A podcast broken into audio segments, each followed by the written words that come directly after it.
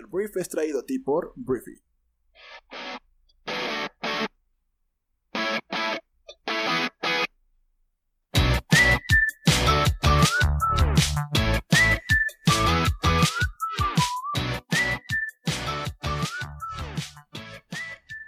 Muy buenos días, briefers. Muy buenos días. Bienvenidos a esto que es el Brief, el podcast en el cual puedes informarte con las noticias más importantes de México y el mundo en cuestión de minutos. Yo soy Arturo Salazar, tu anfitrión y uno de los fundadores de Briefy. Briefy es la plataforma que comparte contigo conocimiento, inspiración, ideas para que construyas la mejor versión de ti. Nuestra chamba prácticamente es. Nunca te había dicho esto, creo. Nuestra chamba es analizar más de 10.000 sitios web en todo el mundo para poder curar, para poder seleccionar aquella información verificada que te puede servir en el día y a partir de ahí lo que hacemos es crear lecturas, crear podcasts, crear videos cortos, fáciles de entender, aplicables en tu vida, que te nutran, que te permitan precisamente construir la mejor versión de ti. Eso es lo que hacemos en Briefy. Nunca lo había explicado creo que en el podcast, pero ya lo sabes. Entonces, bueno, te doy la bienvenida a esto que es el brief para este, ¿qué es?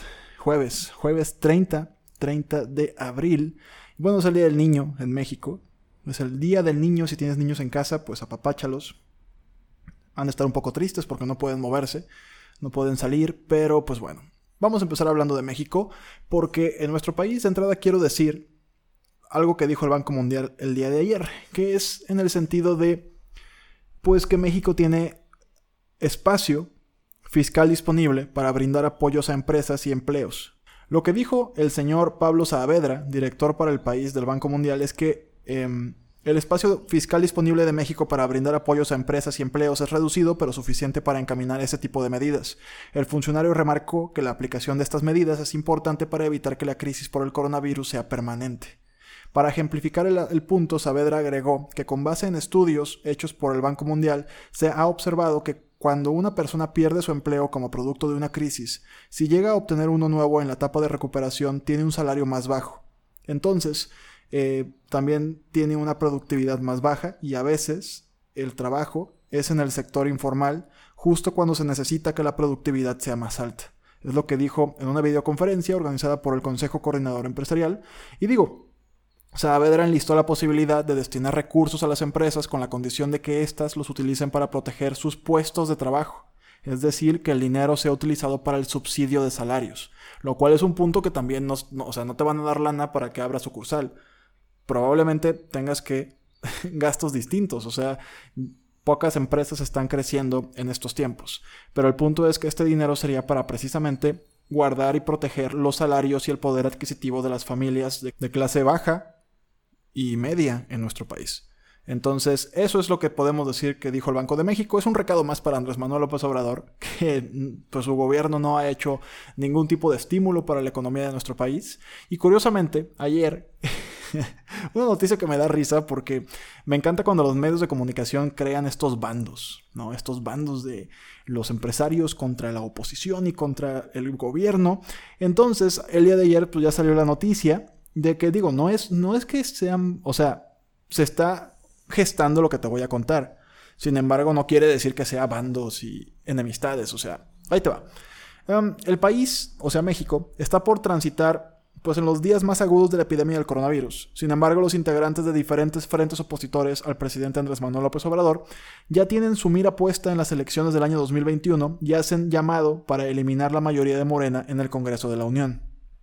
Diputados, gobernadores y ex candidatos presidenciales hicieron un llamado a balancear la ecuación del poder político durante la mesa de análisis llamada Recuperación en el Mediano y Largo Plazo, coordinada por Gustavo de Hoyos, líder de la Comparmex, la Confederación Patronal de la República Mexicana, en el marco del foro digital organizado por el Consejo Coordinador Empresarial. Entonces a la mesa, que tuvo una duración de más de tres horas, que yo creo que se les pasó la mano con el tiempo, señores, se integraron políticos, líderes de organizaciones, empresarios, periodistas, y bueno, en total fueron 32 ponentes, ¿no? Entonces Margarita Zavala aseguró que para lograr una recuperación a mediano y largo plazo se necesita equilibrar el poder político a través del Congreso en el año 2021 e invitó a los asistentes a la mesa a unirse en un frente común para lograrlo. y bueno, Javier Corral, gobernador de Chihuahua, apuntó que a largo plazo será necesario corregir el rumbo político del país y trabajar en la reconfiguración de la Cámara de Diputados para hacer un contrapeso que tanta falta hace en este momento.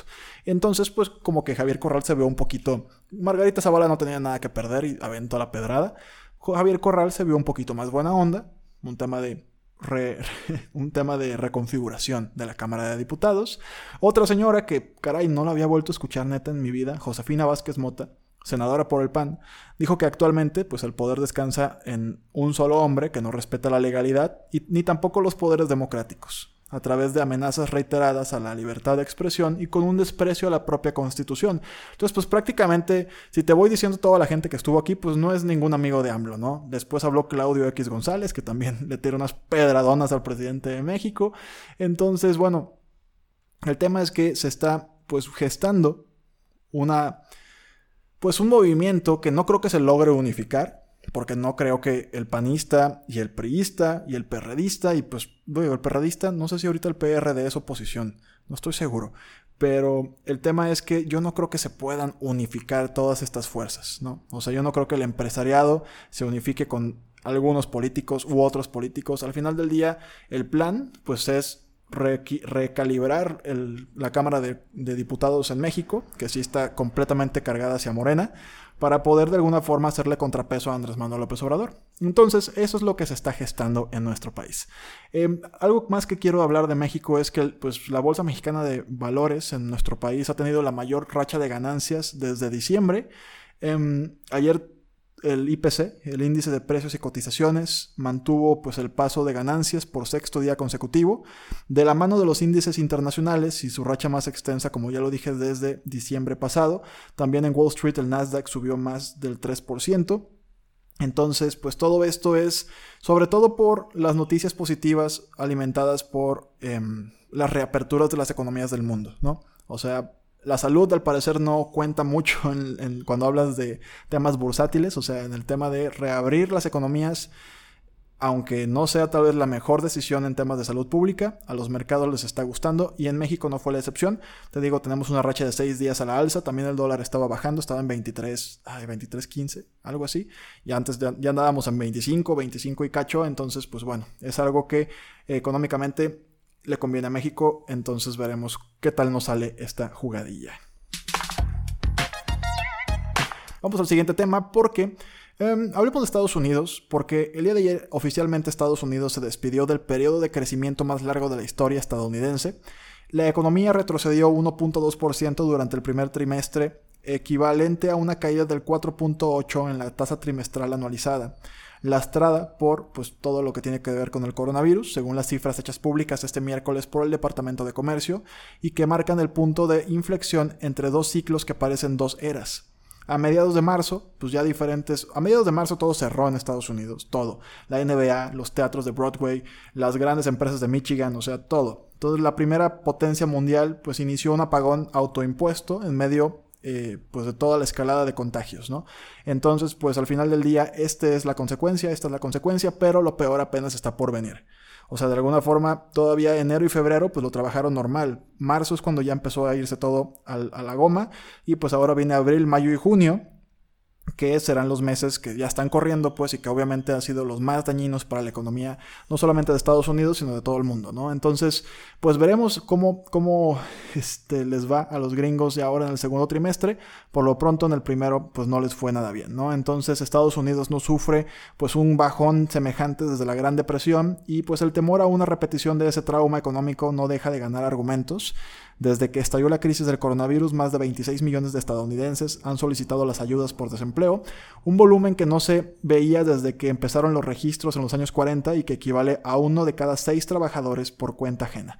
Entonces, pues bueno, em, así está la situación, es complicadísimo y pues esto no se había visto desde 1933. Hablamos de Facebook porque la compañía, la, pues el gran gigante de las redes sociales en el mundo, eh, reportó buenos resultados en el primer trimestre del año. Facebook reportó un aumento del 18% en los ingresos del primer trimestre, mostrando que la demanda de publicidad era fuerte antes de que la pandemia del coronavirus golpeara los presupuestos de mercadotecnia.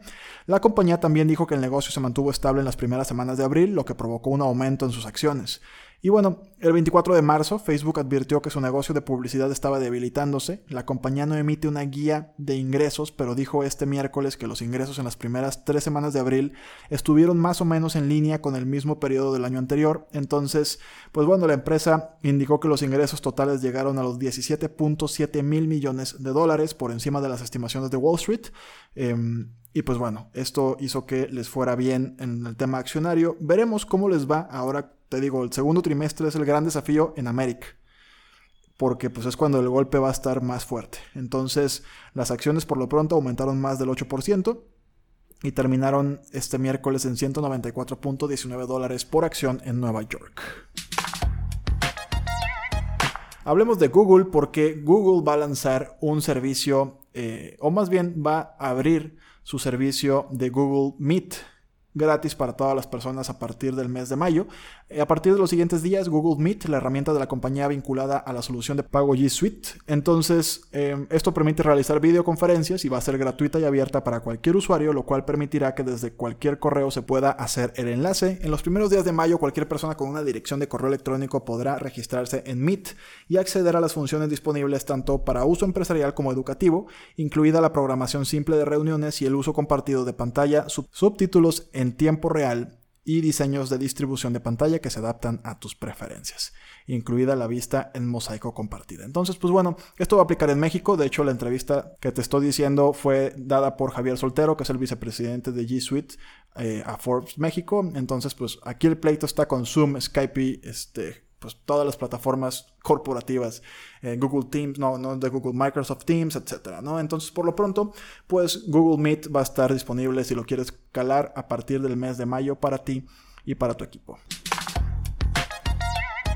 Vamos a Boeing porque la compañía aeroespacial Boeing dio a conocer que reducirá su fuerza laboral cerca del 10% y va a recortar más la producción de su modelo 787 Dreamliner después de reportar pérdidas por segundo trimestre consecutivo debido al impacto que tuvo la pandemia del coronavirus en la demanda de viajes a nivel mundial.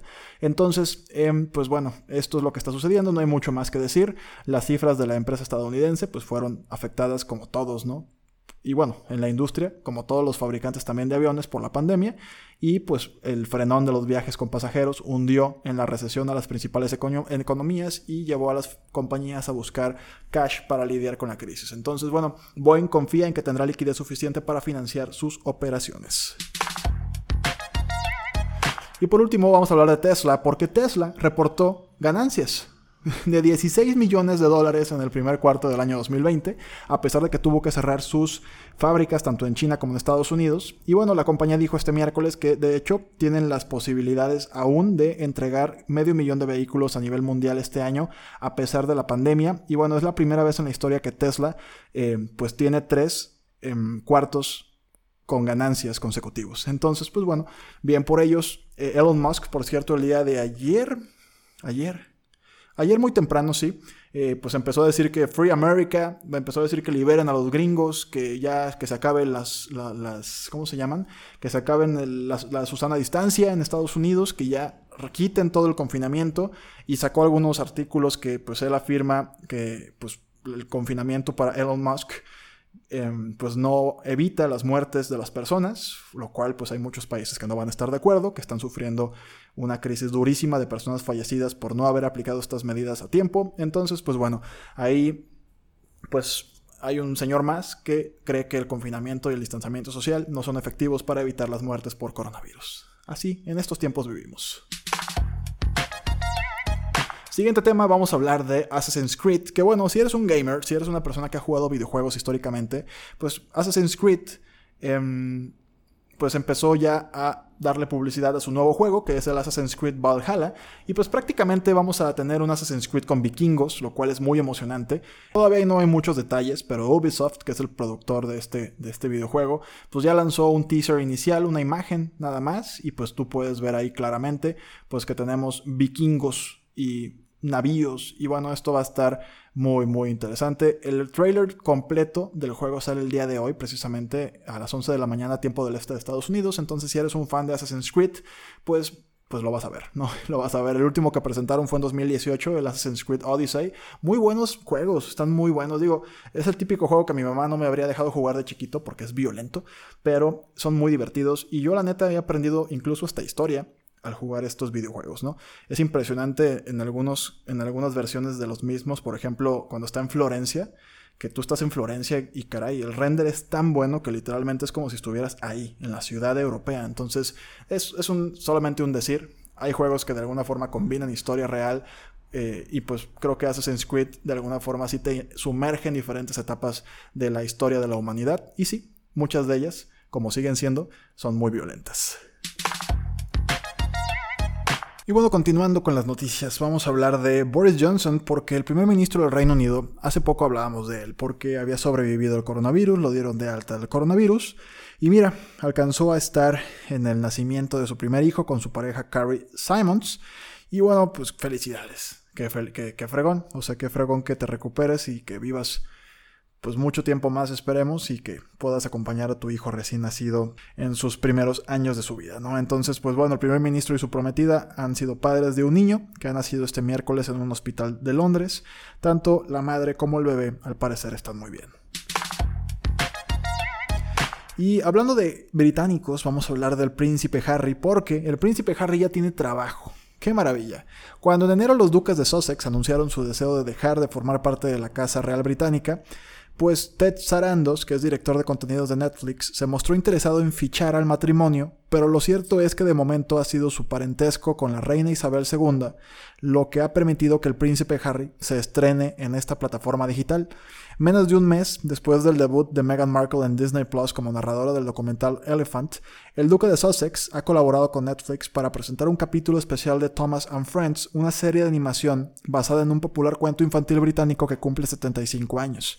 El capítulo en cuestión se estrenará este viernes primero de mayo y contará con la aparición de la versión animada de la reina Isabel II y del príncipe Carlos cuando era niño que recibirán en Buckingham a la locomotora protagonista de la serie. De ahí que sea el príncipe Harry el encargado de introducir el episodio, aunque en el video de presentación grabado el pasado enero, el duque de Sussex explica que de pequeño se encontraba entre los seguidores de las aventuras del tren Thomas. Recuerdo con mucho cariño haber crecido con Thomas and Friends y ser transportado con él a nuevos lugares con sus aventuras, es lo que dice el príncipe Harry, y pues bueno, ahora va a estar en, en un lugar privilegiado para esta historia, ¿no? Entonces, te digo, esta historia cumple 75 años y ha inspirado y educado a los niños en muchos temas importantes a través de sus emocionantes historias y personajes. Y esta va a ser la chamba eh, o la colaboración que va a hacer o que ya hizo el príncipe Harry con la plataforma de streaming Netflix. Algo que se me pasó comentarte de la economía en Estados Unidos es que la Reserva Federal de Estados Unidos, que es el Banco Central de Estados Unidos, dejó este miércoles sin cambio su tasa de interés, la cual quedó en casi cero, en un rango de 0 a 0.25%, en línea con lo esperado por el mercado.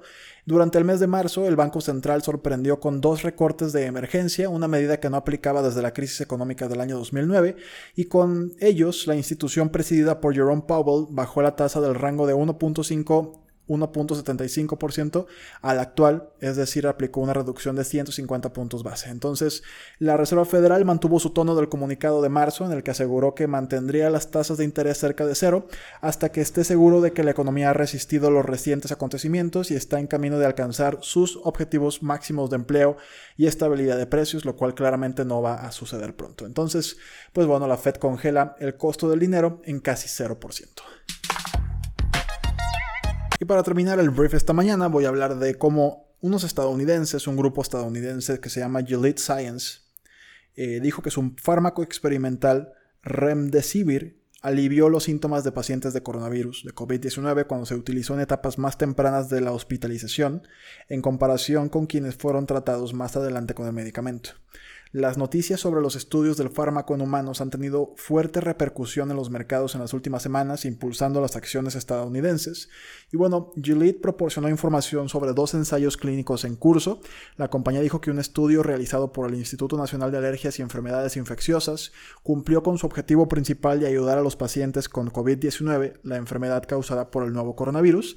Los resultados de ese ensayo han sido muy esperados porque compara cómo les fue a los pacientes que recibieron Remdesivir y a los pacientes que no lo recibieron. El investigador principal del estudio dijo a Reuters que los resultados podrían conocerse a mediados de mayo con posibles resultados preliminares incluso antes.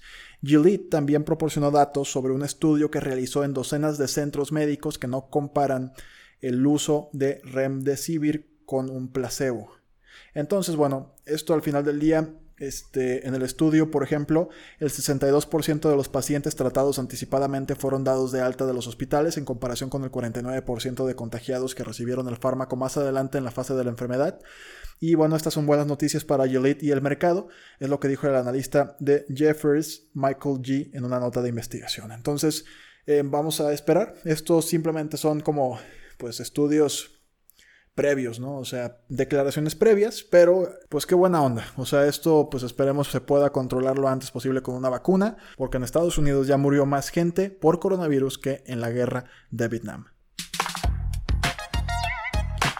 Y bueno, ahora sí para terminar, creo que ya había dicho que ya iba a terminar, pero ahora sí voy a terminar. Voy a darte em, una noticia que tiene que ver con una propuesta que Andrés Manuel López Obrador envió a la Cámara de Diputados una iniciativa para reformar la Ley Federal de Presupuesto y Responsabilidad Hacendaria, con la finalidad de que, en caso de que durante el ejercicio fiscal se presenten emergencias económicas en el país, el Poder Ejecutivo pueda reorientar recursos asignados en el presupuesto de egresos.